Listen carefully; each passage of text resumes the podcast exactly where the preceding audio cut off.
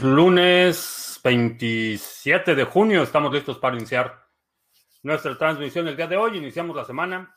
Eh, muy buen inicio de semana para todos. Si es la primera vez que nos visitas en este canal, hablamos de Bitcoin, criptomonedas, activos digitales y algunos temas de política económica y geopolítica que afectan tu vida y tu patrimonio. Estamos transmitiendo en vivo audio y video vía Facebook, Twitch, eh, Twitter, Odyssey audio y video. Eh, lunes, martes y miércoles también tenemos nuestro live stream de solo audio vía Podbean.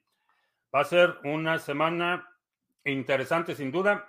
Bitcoin eh, tuvo una considerable bajada esta mañana. Está medio recuperándose, pero no mucho. Está en 20.770 en este momento. También vemos por ahí algunas a la baja. Eh, mucha expectativa, eh, mucha gente en problemada. Eh, el fin de semana estuve escuchando ya con mayor insistencia rumores de que Celsius está buscando ya, ya contrató a una firma para ayudarlos con la reestructuración. Ah, llámese, suena a bancarrota, pero dicen que es reestructuración. Eh, la compañía de lending Nexo también muy emproblemada. Están saliendo allí eh, muchos detalles sobre manejos cuestionables, por decirlo menos, de los fondos de los usuarios. Eh, Compass Mining, la compañía que estaba ofreciendo servicios de hosting para mineros, una de sus instalaciones eh, va, les van a bajar el switch porque no han pagado la factura de luz. Entonces, eh, ya mucho, muchos eh, mineros que tenían créditos, en fin, está bastante complicada la situación. Creo que no hemos visto todavía el fin de esta brutal corrección que hemos tenido. esta semana termina el mes de junio. Vamos a ver cómo cerramos la vela mensual eh, y qué nivel sobre la media móvil de 200 cerramos. Eso me va a dar una, una idea un poco más clara de hacia dónde nos dirigimos en el mediano plazo, pero definitivamente no, no ha terminado, no ha terminado el caos que está causando liquidaciones, eh, créditos eh, que tienen que ser cubiertos, compromisos, etcétera. Definitivamente va a ser un verano muy, muy caluroso, muy agitado. Uh, CryptoCrunch, buenas noches, feliz lunes, Astrea, uh, Plomoster, ¿qué tal? Blanco to the Moon en Venezuela la Vieja, Paco Gómez en Sevilla, Sandro, ah, que está ahí con su papá. Saludos a Sandro y a su papá, que me está escuchando por primera vez. Uh, ¿qué tal? Like art? You don't understand. Yeah, just Spanish here. Hace algunos días hablaste de los pasos que normalmente sigue un gobierno de izquierda cuando toma el poder. ¿Podría recordar el tema y hacer posible hablar un poco más? Eh, checa la, la, historia reciente de Venezuela y lo que, está pasado lo, lo que ha estado pasando en Venezuela del Norte. Es exactamente lo mismo, pero uno de los principales movimientos que hacen es desarticular eh, todas las eh, los mecanismos de coordinación de la sociedad civil. Empiezan los ataques a eh, entidades que buscan transparencia, organismos de derechos humanos, organismos que defienden a la prensa. Empiezan a desmantelar los mecanismos de coordinación social fuera del gobierno, empiezan a debilitar las instituciones, empiezan a colocar eh, personajes que no están, no tienen la competencia para la función que están desarrollando, pero la asignación de posiciones de poder está en función de la lealtad. Empiezan a desmantelar eh, los, las autonomías de organismos gubernamentales, empiezan a restringir presupuestos, eh, poner presión en los cuerpos legislativos y judiciales, empiezan a eh, básicamente tomar control de las Fuerzas Armadas, debilitar las Fuerzas Armadas, igual poner gente incondicional, eh, eh, ir neutralizando su capacidad de acción independiente, ir corrompiendo a los altos mandos del ejército. Son medidas que hemos visto aplicar, que es el modelo castrochavista. Cuba así empezó, aunque Cuba desde, el inicio fue muy claro en su propósito, por lo menos no se no trataron de esconderse en la bandera de la democracia fueron muy claros de, sus intenciones en el principio, desde el principio en Cuba. Eh, Venezuela eh, se dicen demócratas y, hacen todo lo posible por desarticular y desmantelar las instituciones democráticas. Son algunas de las medidas que puedes ir observando y que si tienes ahí tu tarjeta, tu bingo card, ya puedes ir marcando los movimientos, pero esas son algunas de las cosas que vamos a observar en los regímenes bolivarianos. y van en Cúcuta, no creo que la corrección sea necesaria. Sí, las correcciones son sanas en general. Ah, son buenas, son lamentables porque hay muchísima gente que pierde hasta la camiseta, pero, pero es una señal de un mercado sano, que es uno de los problemas que vemos en el mercado financiero que pasó eh, independientemente de que la economía real se estaba colapsando el mercado no vio una corrección hasta hace un par de semanas y, y después la corrección es peor. Criptomigrante, ¿qué tal? Manuel en Valparaíso, el Javier en la cueva con las pilas cargadas. Creo que me he dormido 20 horas este fin de semana. Excelente, pues. Espero que hayas disfrutado. Eh, Alif en Uruguay, Jatei, eh, Josu, que si ya me he pillado el perro. Eh, no, el perro está en planes todavía. Eh, hay otras cosas que deben suceder antes de que llegue el perro. Esta idea de Vitalik de wallets de contratos inteligentes es mejor o peor comparada con las wallets tradicionales de llaves privadas. El asunto con todos los contratos es que alguien controla ese contrato. Ese es, el problema. Y, esos contratos se controlan con un juego de llaves privadas. Entonces estás removiendo un paso eh, la custodia de llaves privadas, pero no lo estás eliminando. Cabilla. Seguimos inventando un solo firme, ¿sí? Los hackers de Harmony ya empezaron a mover y a vender lo robado. ¿Cómo veo la cosa? Eh, lo que fue hackeado fue el bridge. Eso, eso hay que subrayarlo. No fue el protocolo de Harmony, fue un bridge. En ese bridge, eh, que es básicamente un una forma de eh, wrapping o envueltos. básicamente como funciona es que yo deposito eh, Ethereum en el bridge y puedo tomar un crédito utilizando ese Ethereum como colateral. Si alguien extrae ese Ethereum, eh, ese colateral ya no tiene ningún respaldo. Y eso es exactamente lo que pasó. Señor Slayer, ¿qué tal? El Yuyo en la carretera solo para que un amigo que te escucha y que pretende hacer trading solo en scalping utilizando unos 10 mil y con ellos vivir súper bien y cubrir todos sus gastos y adicionalmente acumular buenas ganancias. Eh, no sé si es pregunta o afirmación. Anita Farida, ¿qué tal? Adirciño en Bogotá. ¿Qué pienso sobre ese proyecto? Ah, no sé qué proyecto sea. Ah, ok, es continuación del comentario anterior vivir, pretende vivir de trading haciendo solo scalping utilizando 10 mil dólares. Eh, pues a menos que viva en el sótano de su mamá, no veo cómo eso sería posible. Haciendo scalping con 10 mil dólares, pues a lo mejor puedes ganar unos 20 o 30 dólares diarios. Eh, obviamente mitigando tus riesgos. Si vas a arriesgar los 100 mil, perdón, los 10 mil en una sola operación y te quedas atorado, con 10 mil dólares, a lo mejor si, si sacas 20 o 30 dólares diarios haciendo scalping, a lo mejor te va bien, pero no sé cuánto necesite para vivir, que salga nómina Bitcoin. Tenemos ya listo el, el, pool de minería de Bitcoin. Lo que no tenemos todavía son los mineros, eh, que eso es algo que estamos, eh, estamos viendo. Estamos ahí en negociaciones con algunas entidades para que pongan ese, esa capacidad de minado. La verdad es que no hay mucho, no hay mucho poder de minería disponible para Bitcoin específicamente, pero el software y todo eso ya lo tenemos probado y listo para arrancar.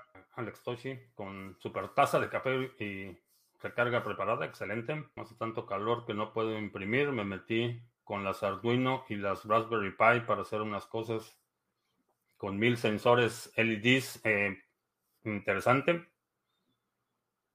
Uh, Full Max Power en Andalucía, ¿qué tal? Un cubo con 500 LEDs. Ulises, Alberto eh, y Cochrane nos están escuchando en Odyssey. Todo está cayendo, no nada más la cripto. En mi opinión es lo único que está fuerte. ¿Qué es lo único que está fuerte? lo único que está fuerte es la inflación. Eh, eso es lo único que está fuerte. Vamos a ver eh, cómo reaccionan los mercados esta semana, pero ah, porque es, eh, termina el segundo trimestre, también ese es un dato importante. Las empresas tienen que presentar sus reportes trimestrales. El junio es el final del segundo trimestre. vamos a ver datos de ingresos, expectativas.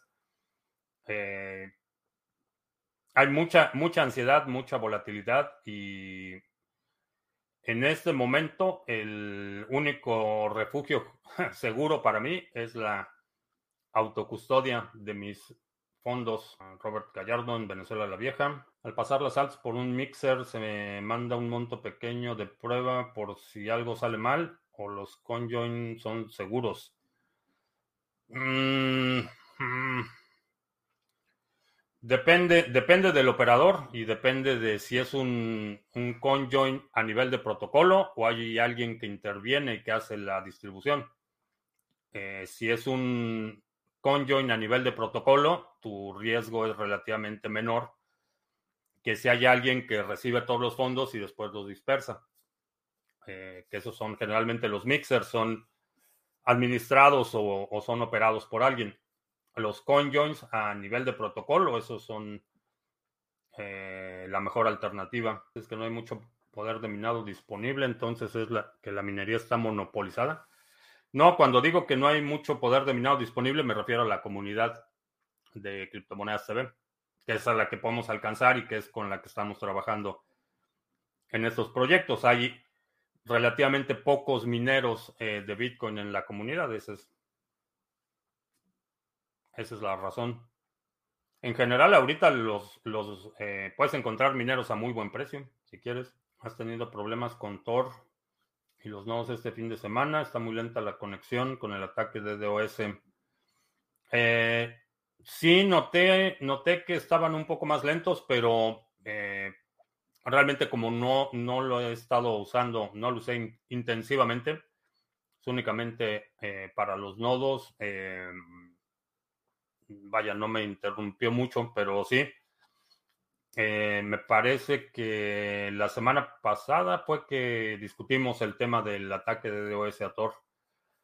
El por qué y cuáles son los incentivos. Estos de WhatsApp iguales me tienen decepcionado. Me, me quedo con Samurai y mi nodo en Tor. Buena idea. José en Costa Rica que Bitcoin va hacia los 15 mil. Eh, vamos a ver. Vamos a ver, pongan sus órdenes, hagan sus apuestas. Vamos a ver si llega. Eh, vamos a ver si, si se cierra el gap, el gap de los 9000. Eh, vamos, a, vamos a ver. Lo de la minería, como amante del hardware informático, prefiero esperar el chip Intel para armar el minero, ah, el minero acorde con el enfriamiento dieléctrico. Está lo del chip de Intel y está también eh, la propuesta que, sé que están trabajando en el tema de una arquitectura open source para equipo de minería. Eh, Block, la empresa de Jack Dorsey, está trabajando en eso. Solo es esa, Wasabi y Samurai, no hay más opciones. No hay más que pueda recomendar en este momento. Sé que, sé que hay por ahí algunos otros que están tratando de hacer su, su debut en el tema de conjoins y pero te pudiera recomendar solo esos dos por ahora. Cito Bobito que los mineros los mineros están apagados por el momento. Recuerda que somos mercenarios.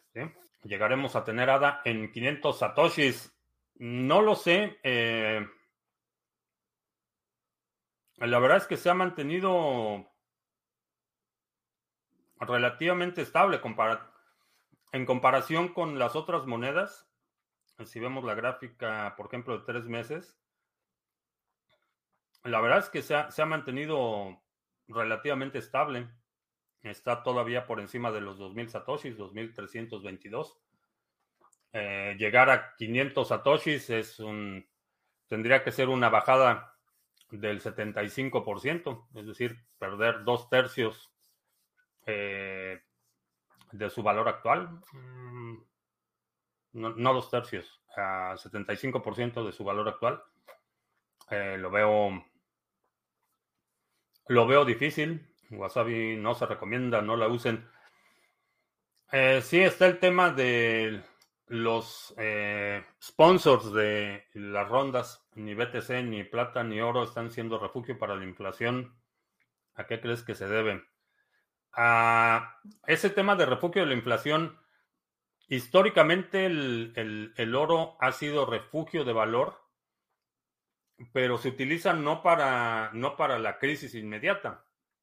Eh, es, un, es un puente que te permite llegar al siguiente ciclo de recuperación sin perder valor. Eh, en esa perspectiva es cuando hablamos de reserva de valor, estamos hablando en esa perspectiva, que hay un periodo de turbulencia eh, y mm, llámese revolución, ahí estalla la revolución, tienes tu patrimonio en oro, termina la revolución, empieza a reconstruirse, empieza a, restablecerse la economía y ese oro te permite transferir tu riqueza del periodo previo de la crisis al periodo posterior de la crisis. En ese contexto es cuando hablamos de, reserva de valor. Estamos acostumbrados a, la inmediatez. Cuando hablamos de reserva de valor o, generalmente nuestros eh, nuestra periodicidad o los tiempos en los que pensamos son muy inmediatos. Eh, eh, si compras Bitcoin hoy y lo vendes mañana, muy probablemente vayas a perder dinero. Y lo mismo sucede con el oro, y lo mismo sucede con los dólares, y lo mismo sucede con prácticamente todo. Si lo compras hoy con la esperanza de venderlo mañana, definitivamente vas a, vas a perder dinero. Entonces, cuando hablamos de reserva de valor, es, eh, o por lo menos mi, mi, óptica o mis plazos son en este sentido. No es, para, no es para la renta del mes siguiente, no es para uso inmediato. Es para que una vez que todo esto estalle y todo esto empiece a reconstruirse, mi patrimonio pueda brincar de un, del estado actual al estado posterior al, caos. No es para uso inmediato. Eh, para uso inmediato, para contener los efectos inflacionarios en el corto plazo, lo que, lo que he recomendado es el flujo efectivo, poner énfasis en generar más dinero o generarlo más rápido para ir mitigando eso. Eh, esa es la, recomendación y ese es mi plan. Mi plan no es eh, no utilizo Bitcoin como reserva de valor para los gastos del próximo mes. Utilizo Bitcoin como reserva de valor para una vez que se restabilice o se estabilice un poco el sistema y empiece el camino de la recuperación en la dirección que sea, pueda preservar ese eh, patrimonio. Otro buen mecanismo de reserva de valor es la comida si estás pensando más así en el corto plazo de un mes a otro, comprar comida es una mejor idea que comprar Bitcoin. La tercera B. Y la razón es porque sabes que el próximo mes vas a comer. Hay un, alto grado de certeza de que si estás vivo, el próximo mes vas a comer y hay un, en un entorno inflacionario, hay un alto grado de certeza de que el kilo de arroz el próximo mes va a costar más de lo que cuesta hoy. Entonces, en ese sentido, eh, para el corto plazo, para la inmediatez, eh, la comida es mejor reserva de valor. Y las otras veces también, las balas, la botica y la biblioteca. Samurai es la mejor, hasta me atrevo a decir que es una bóveda de seguridad tipo Suiza con la app Sentinel. Hacemos una cold wallet en un teléfono en modo avión. Mm, Mm. Lo he recomendado eso como una alternativa temporal, pero la situación con los teléfonos móviles es que tienen muchos vectores de ataque. A diferencia de un dispositivo dedicado, eh, imagínate que este es un... ¿Cuál sería una buena? Este, este es un dispositivo en el que, imagínate que tienes un, un vaso y un teléfono es un vaso abierto, tienes una superficie de ataque muy grande y le pueden caer moscas y le puede caer basura. Un dispositivo como estos es como ponerle una tapa con un popote a tu bebida. Reduces enormemente la superficie de ataque y tienes mucho mejor control del contenido. En el caso de la taza que está expuesta, tienes muchos vectores de ataque y ese sería el teléfono y serían las computadoras, por ejemplo. Tienen muchas funciones, eh, tienen conexiones de eh, eh, Bluetooth y tienen conexiones de Wi-Fi y tienen conexiones vía radio y tienen aplicaciones que están corriendo y tienes el sistema operativo y tienes otras aplicaciones, el teclado y tienes el micrófono y tienes la cámara y tienes... Entonces, cada función del dispositivo va incrementando la superficie de ataque. Entonces, es una, alternativa útil en el corto plazo, no lo, consideraría como un reemplazo permanente. Un dispositivo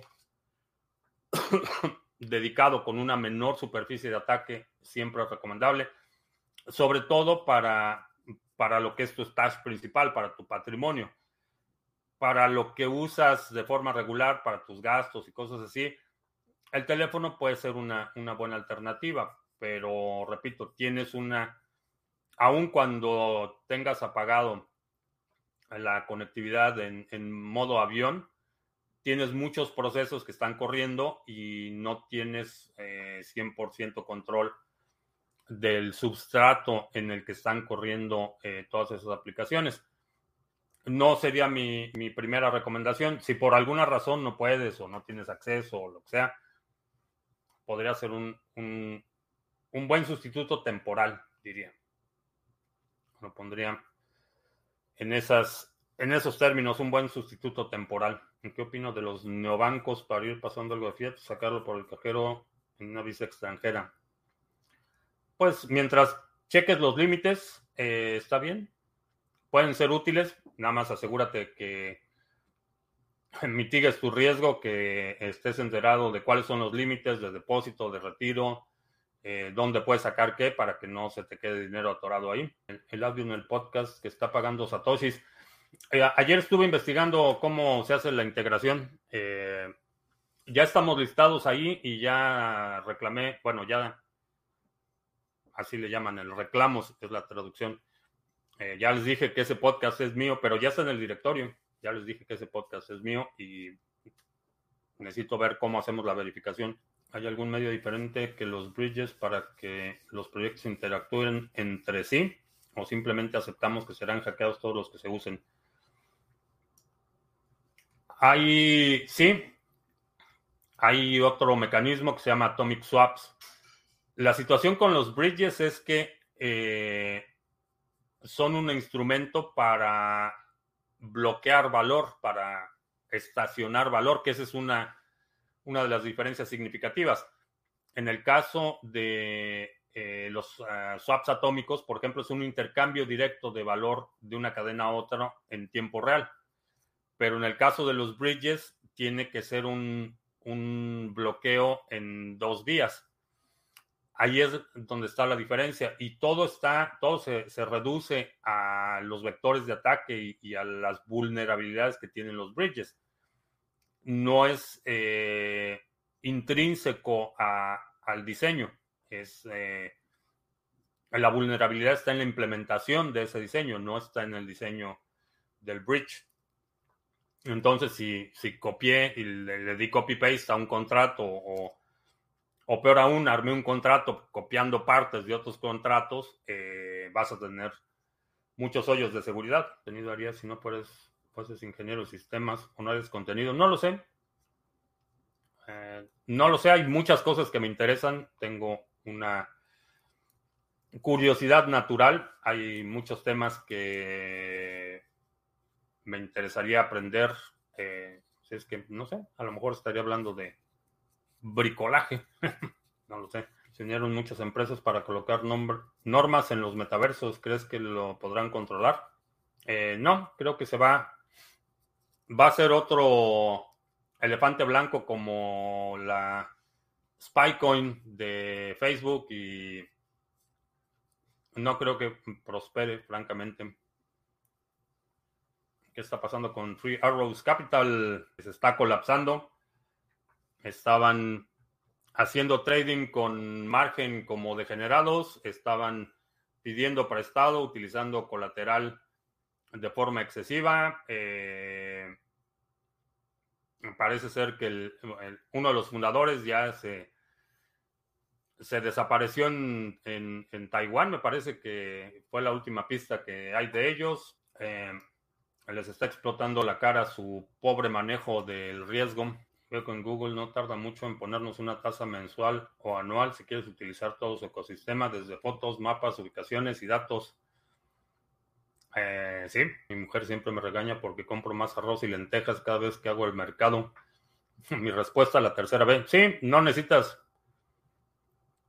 no necesitas este, hacer una compra. Digo, si lo puedes hacer y tienes cómo almacenarlo adecuadamente, pues compra toneladas de arroz pero para la mayoría de la gente, sí, pasa a la tienda y compras a lo mejor una o dos latas de algo o compras algo que esté en oferta o compras una bolsa de arroz y una bolsa de frijol o lentejas en tu caso. Ir poquito a poquito acumulando el, arroz, todo lo que son arroz, eh, lentejas, frijol, eh, se puede, azúcar, por ejemplo, se puede almacenar por muchísimo tiempo. Tener una parcela y animales va a ser un lujo. Así es. Y vas a necesitar perros para protegerla. Perros y la segunda vez, pero bueno, eso va a depender de, de dónde esté tu parcela. Si necesitan en Argentina, acá tenemos un manual de cómo paliar la inflación. Sí, los argentinos deberían como argentino, fíjate que una forma de generar dinero ahorita sería eh, hacer seminarios de cómo, cómo sobrevivir la inflación. Y si, eres, si eres bilingüe y lo haces en inglés, creo que sería muy bueno vender un ebook o un curso de cómo sobrevivir la inflación. Kit de código abierto donde tú mismo puedes hacer tu wallet. Sí, eh, puedes construir tu propia wallet de Coldcard tiene todas las especificaciones y tienes acceso al código para fabricar tu propia cold card. Eh, Jade, la cartera de Blockstream, también están todas las especificaciones. ¿Qué huella digital dejamos para el futuro cuando utilizamos Twitch bajo un nick? Sería peligroso. Mm, depende un poco del tipo de actividad que tengas en Twitch. Si estás viendo contenido de interés general, no le vería mucho problema. Pero también depende del tipo de comentarios y el tipo de contenido con el que estás interactuando. Ah, ¿Qué afección tienen las palabras del chair de la SEC? Que todo menos Bitcoin son securities. No mucha. La SEC no, la Comisión de Valores no puede crear leyes y esto es extremadamente importante. Su rol es eh, la interpretación de la ley y cuando van a modificar las reglas de, interpretación de la ley hay un, un proceso que incluye un periodo de comentarios públicos y tienen que seguir una serie de procesos antes de que la interpretación de las nuevas reglas se formalice. Y lo que, lo que anticipo es que si insisten en esto, va a haber un conflicto enorme porque en el Senado ya les están eh, ya le enseñaron la zanahoria de las criptomonedas a la Comisión de Comercio para que sea la Comisión de Comercio la que regule la actividad de criptomonedas, no la Comisión de Valores.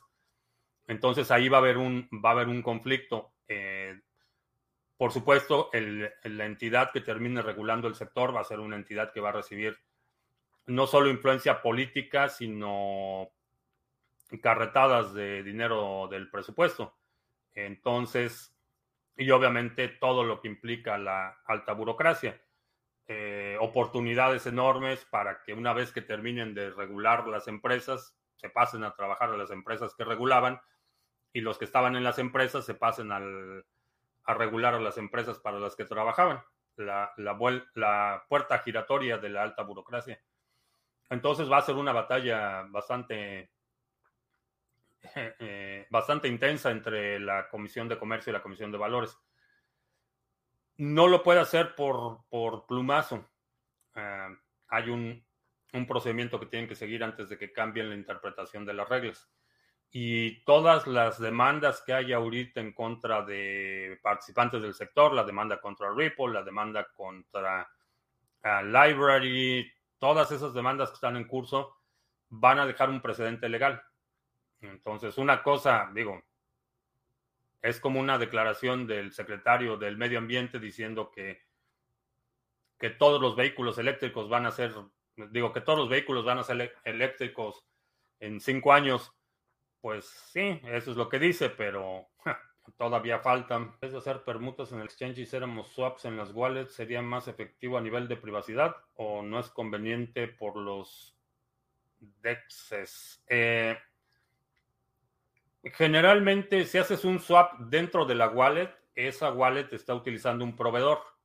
Eh, por ejemplo, Exodus, si no mal recuerdo, utiliza, utilizan, a ver, vamos a checar Exodus, pero todas las carteras que tienen un mecanismo interno de, intercambio utilizan eh, proveedores externos.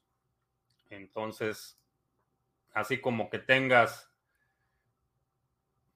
más privacidad, mm, no necesariamente. No veo quién está haciendo los trades de Exodus, pero por ejemplo, el exchange de criptomonedas TBL, de Simple Swap que utilizamos, eh, hay otras carteras que utilizan el mismo servicio para hacer los intercambios cripto a cripto.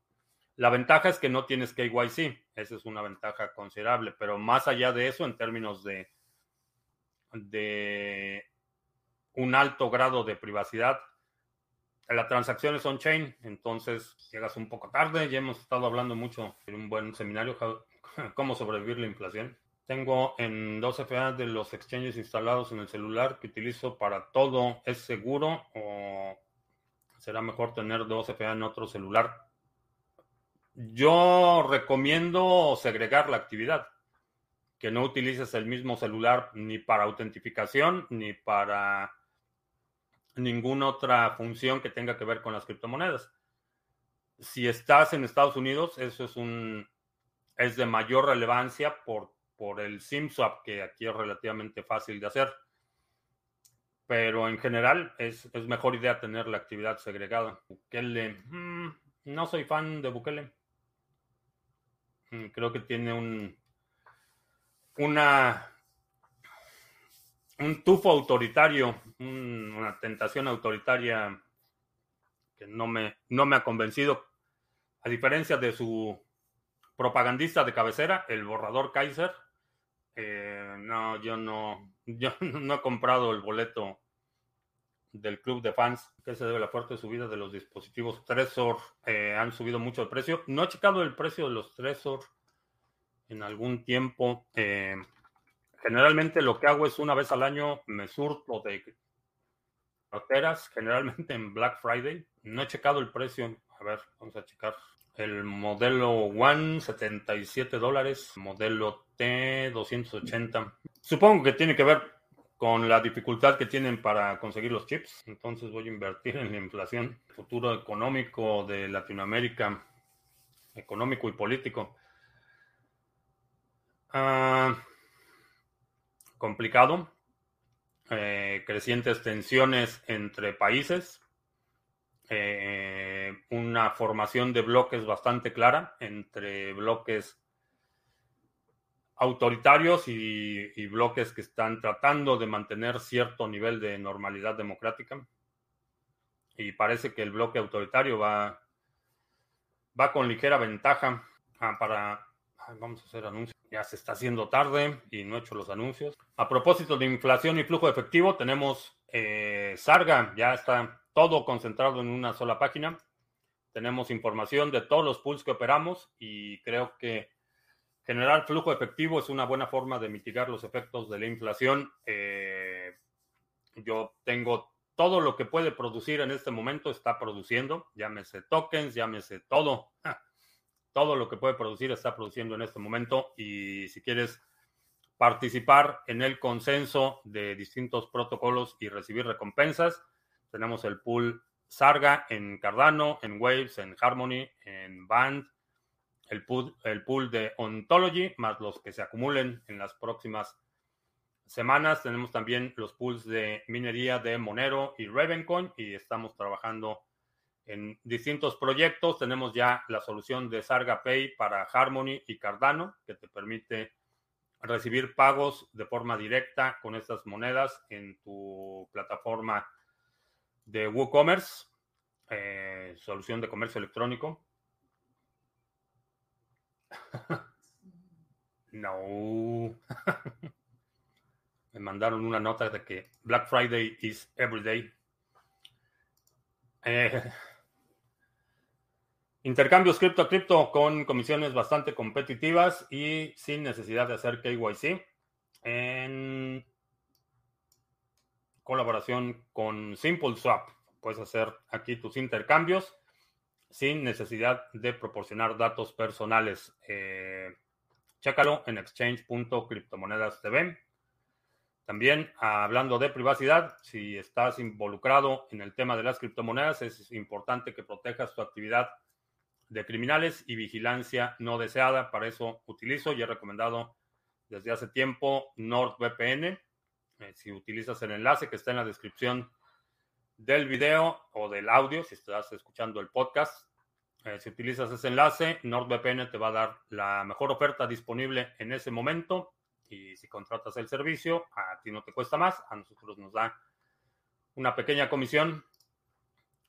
Todos contentos. Y por último, te recuerdo que 9 y 10 de julio ya se acerca la fecha para nuestro seminario de DeFi a fondo. Es una, un seminario, dos sesiones, eh, sábado 9 y domingo 10 de julio, en el que vamos a tocar los temas más importantes. Vamos a hablar de conceptos, metodologías y estrategias para optimizar el desempeño de tus activos digitales. El registro incluye la sesión en vivo, acceso a la sesión en vivo y acceso a la grabación de forma ilimitada. También eh, una guía PDF con todos los materiales que vamos a tratar durante estas dos sesiones del seminario DeFi a fondo. Eh, chécalo, ya está abierto el registro y reserva tu lugar lo antes posible. Ah, cierto lo que dices sobre Bukele, la hiperviolencia institucional que nos muestra en sus videos. Espero que no sea el cisne negro, ya que El Salvador se vuelve una nueva Alemania nazi y mágicamente fue el primer país de adoptar Bitcoin. Sí, eh, no me, no me agrada la idea de que el gobierno tenga que suspender los derechos de sus ciudadanos para cumplir su promesa fundamental de eh, brindar seguridad. Si para que tú mantengas a la población segura tienes que suspender los derechos constitucionales de dicha población, ah, algo no estás haciendo bien. Ah, seminario presencial es un seminario en línea eh, no vamos a estar físicamente en el mismo salón, pero vamos a estar todos al mismo tiempo. No se puede obligar a un país a adoptar algo que a lo mejor tú puedes aguantar las pérdidas del 90%, pero El Salvador no pueden. Desde el principio he sido muy, muy crítico de esta idea de, la obligatoriedad, que eso es lo que significa cuando eh, declaras una moneda de curso legal quiere decir que es obligatorio aceptarla y, aceptarla como instrumento de pago para todas las transacciones en ese país. Entonces tiene un componente de obligatoriedad y sabemos eh, que cualquier ley, inclusive las, las que parecen más inocuas o más inocentes, están respaldadas por la amenaza de uso de violencia. Y hemos puesto el ejemplo de a lo mejor la ley de que no puedes cruzar la calle en cualquier lugar donde puedas o donde quieras eh, tiene sentido y es razonable, pero a final de cuentas, eh, ¿qué pasa si no, no, cumples con las eh, instrucciones o con las órdenes de las autoridades encargadas de imponer esas leyes. Te multan. ¿Y qué pasa si no pagas esa multa? Muy probablemente empiezan a escalar las sanciones hasta que llega la pena carcelaria. Entonces, a, final de cuentas, todas las leyes, las leyes de reciclado de desperdicios, las leyes de ahorro de agua, que, que aunque parecen bien intencionadas y pudieran ser razonables, eh, el, respaldo último de la aplicación de la ley es la amenaza de violencia. El último día comentaste que las criptos y la criptografía simétrica, clave privada y pública, están estrechamente relacionadas. ¿Cómo lo están? Lo que, a lo que nos referimos como una cartera de Bitcoin o una dirección de Bitcoin es una combinación de llaves pública y privada. Tu llave privada te permite firmar una transacción y tu llave pública te permite recibir transacciones entrantes. Entonces, son pilares fundamentales, son una de las tecnologías que hacen posible eh, el surgimiento de Bitcoin. Es una de las tecnologías de las que Satoshi echa mano para crear Bitcoin. Eh, si fuera eh, criptografía bidireccional o, simétrica que pudieras encriptar y desencriptar, no sería seguro. Eh, porque si yo te doy mi dirección para que me deposites y tú puedes encriptar y desencriptar, no sería seguro. Eh, la mayor seguridad es cuando yo tengo ese par de llaves públicas y privadas, te doy tu llave pública o te doy mi llave pública, tú con esa llave pública me puedes enviar un mensaje que solo con mi llave privada puedo descifrar. Esa es la, la importancia, están íntimamente ligadas. De hecho, la parte de cripto en criptomonedas viene de la criptografía. El Salvador va a ser hipervigilado todo por cumplir las preocupaciones de los inversores de Bitcoin. Eh, no. No es, no es solo por eso, definitivamente sí, van a, van a proteger las inversiones, no solo las de Bitcoin. Están logrando eh, atraer mucha inversión y la van a proteger a toda costa, a una costa de sus propios ciudadanos. Eso eso me queda claro. Hyperledger y Smart Contract puede ser un poco más específico. Busco información sobre la moneda libre G1. Están creciendo y entienden muy bien el concepto de economía circular. Ok, lo voy a checar. Vamos a ver si tenemos preguntas en Podbean. No, no hay preguntas en Podbean. Bueno, pues ya no veo más preguntas. Pusieron hace poco una de esas multas que dispara un láser y no la pago. Claro, empezando a coger una matrícula de un coche de policía y pasar otra vez, pero con la matrícula de policía quieren la guerra. Sí, ese es, ese es un. Las leyes de tránsito, todas las leyes, las leyes, eh, los códigos municipales, los códigos de urbanización, etcétera. Eventualmente, eh, siempre está implícita la amenaza de violencia. En algunos lugares más, más directa la línea que en otros pero, por ejemplo, aquí eh, vamos a suponer que te infraccionan por exceso de velocidad, no pagas tu multa y el juez puede girar una orden de aprehensión y te arrestan si no pagas la multa. No sé, en otros países la situación puede ser un poco distinta, y, pero hay, hay conductas que son altamente penalizadas y que aun cuando la, la, ley pudiera sonar razonable o tener sentido lógico, la implementación de la ley o la aplicación de la ley está directamente eh, respaldada por el uso de la violencia. The Economist anuncian que los americanos están perdiendo poder en Latinoamérica. ¿Lo ves así? Eh, sí. Sí, es un problema que empezó, eh, realmente el, último presidente en, ponerle atención muy directa a lo que estaba pasando en Latinoamérica fue Bush. Eh, durante la administración de Obama eh, fue una relación así medio tibia con Latinoamérica. hubo ahí algunos avances marginales, pero nada significativo la administración de la gente naranja fue totalmente hostil a la mayoría de los países de Latinoamérica.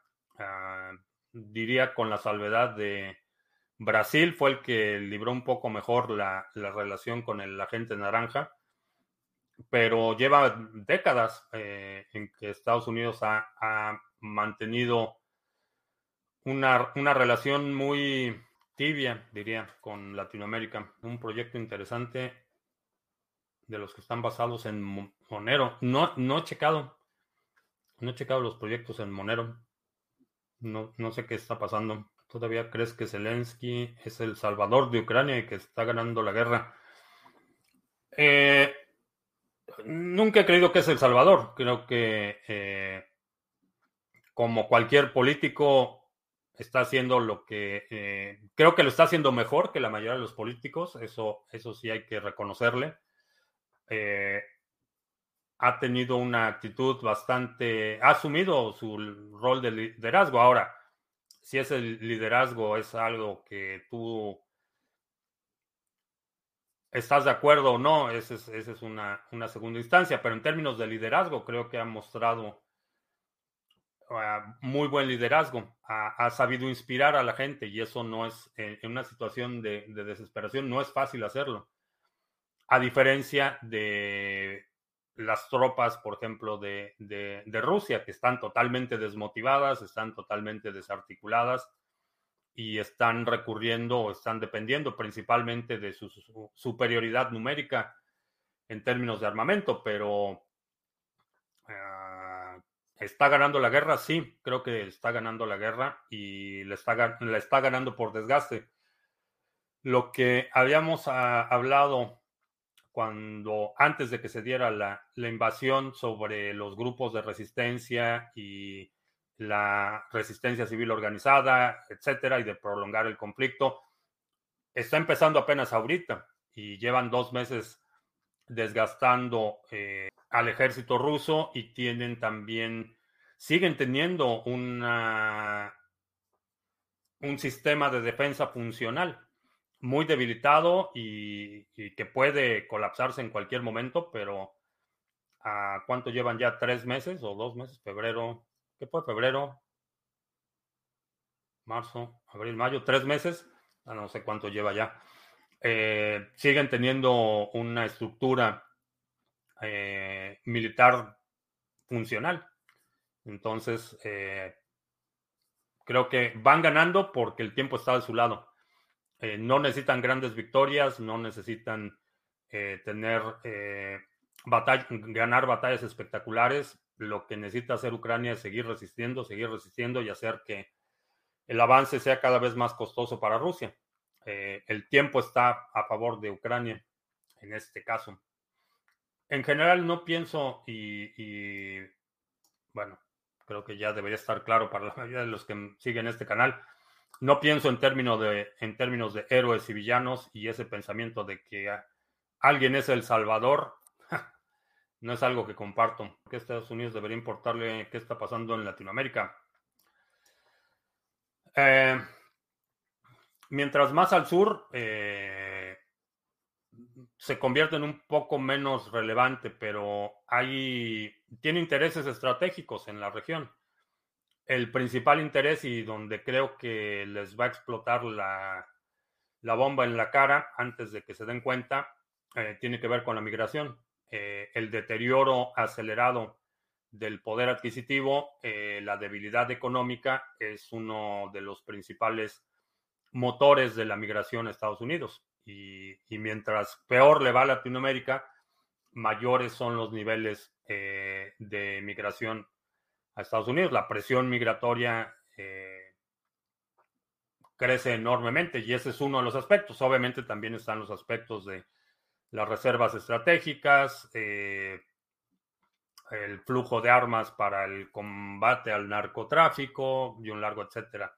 Tiene muchos intereses en, Latinoamérica. La mejor forma de aprovechar Bitcoin en, en Latinoamérica, ahora que Estados Unidos y Europa no están poniendo atención, Acumula la mayor cantidad de Bitcoin que puedas, lo más rápido que puedas. Esa es la mejor forma de aprovecharlo. Los rusos, lo que, los que quieren hacer así, eh, no sé hacer así.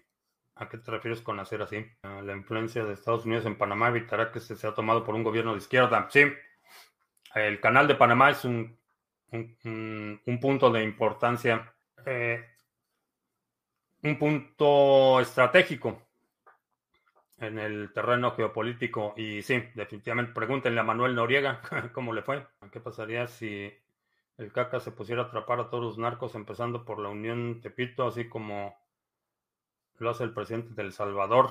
Eh, se colapsa su partido. La única razón por la que ha podido mantener cierto nivel de control es porque ha dejado al, al narco hacer lo que quiera. En mi pueblo las bibliotecas públicas están regalando los libros, los dan autores como Twain, Aristóteles, enciclopedias, manuales, los dan o los tiras. Mm, eh, el último bastión del régimen norteamericano era Colombia y lo perdieron. Eh, no. No, no era el último bastión. Tienen todavía presencia importante en otros países. Eh, Brasil es un aliado fundamental, aunque la relación con, de Bolsonaro con, eh, con la actual administración no es particularmente buena y en general la situación está un poco escabrosa. Brasil es uno de los países de mayor importancia. Y ahora, eh, el hecho de que haya ganado el, el, bolivariano en Colombia, la influencia de Estados Unidos desaparezca de la noche a la mañana. Se va a tener que negociar todavía. Tengo dos libros, no los devuelvo. Sí, a propósito de libros, eh, si puedes conseguir, sobre todo diccionarios impresos, eh, creo que va a ser una buena herramienta porque algo que he estado observando y que ha sido una preocupación latente, no ha sido así que algo que me quita el sueño, ni mucho menos, pero la capacidad de, manipular el lenguaje, eh, simplemente si cambian el significado de una palabra, eh, se cambia la ley. Entonces, tener, tener diccionarios impresos creo que va a ser un, un buen recurso para poder mantener cierto nivel de claridad o una comprensión un poco más sólida de qué es lo que está pasando a nuestro alrededor. Hizo falta hoy el corresponsal del metaverso. No, ahí anda el, nuestro corresponsal del metaverso. Fue el que me preguntó que si creía que, que Zelensky era el salvador de Ucrania. A lo mejor en el metaverso no llegan las ondas sonoras como a otros lugares, pero creo que he sido bastante claro en, mi renuencia a colocar a la gente en pedestales y especialmente a los políticos, particularmente. Bueno, me tengo que ir. Te recuerdo que estamos en vivo lunes, miércoles y viernes, 2 de la tarde, martes y jueves, 7 de la noche. Si no te has suscrito al canal, suscríbete, dale like, share, todo eso. Los domingos publicamos nuestro resumen semanal. Si hay algún segmento de la transmisión de hoy que eh, quieras sugerir para nuestro próximo resumen semanal, deja un comentario aquí abajo con la marca de tiempo para considerarlo. Y te recuerdo que 9 y 10 de julio, 11.30 de la mañana, tenemos nuestro seminario DeFi a fondo. Eh, va a estar muy bueno, no te lo pierdas. Por mi parte es todo. Gracias y hasta la próxima.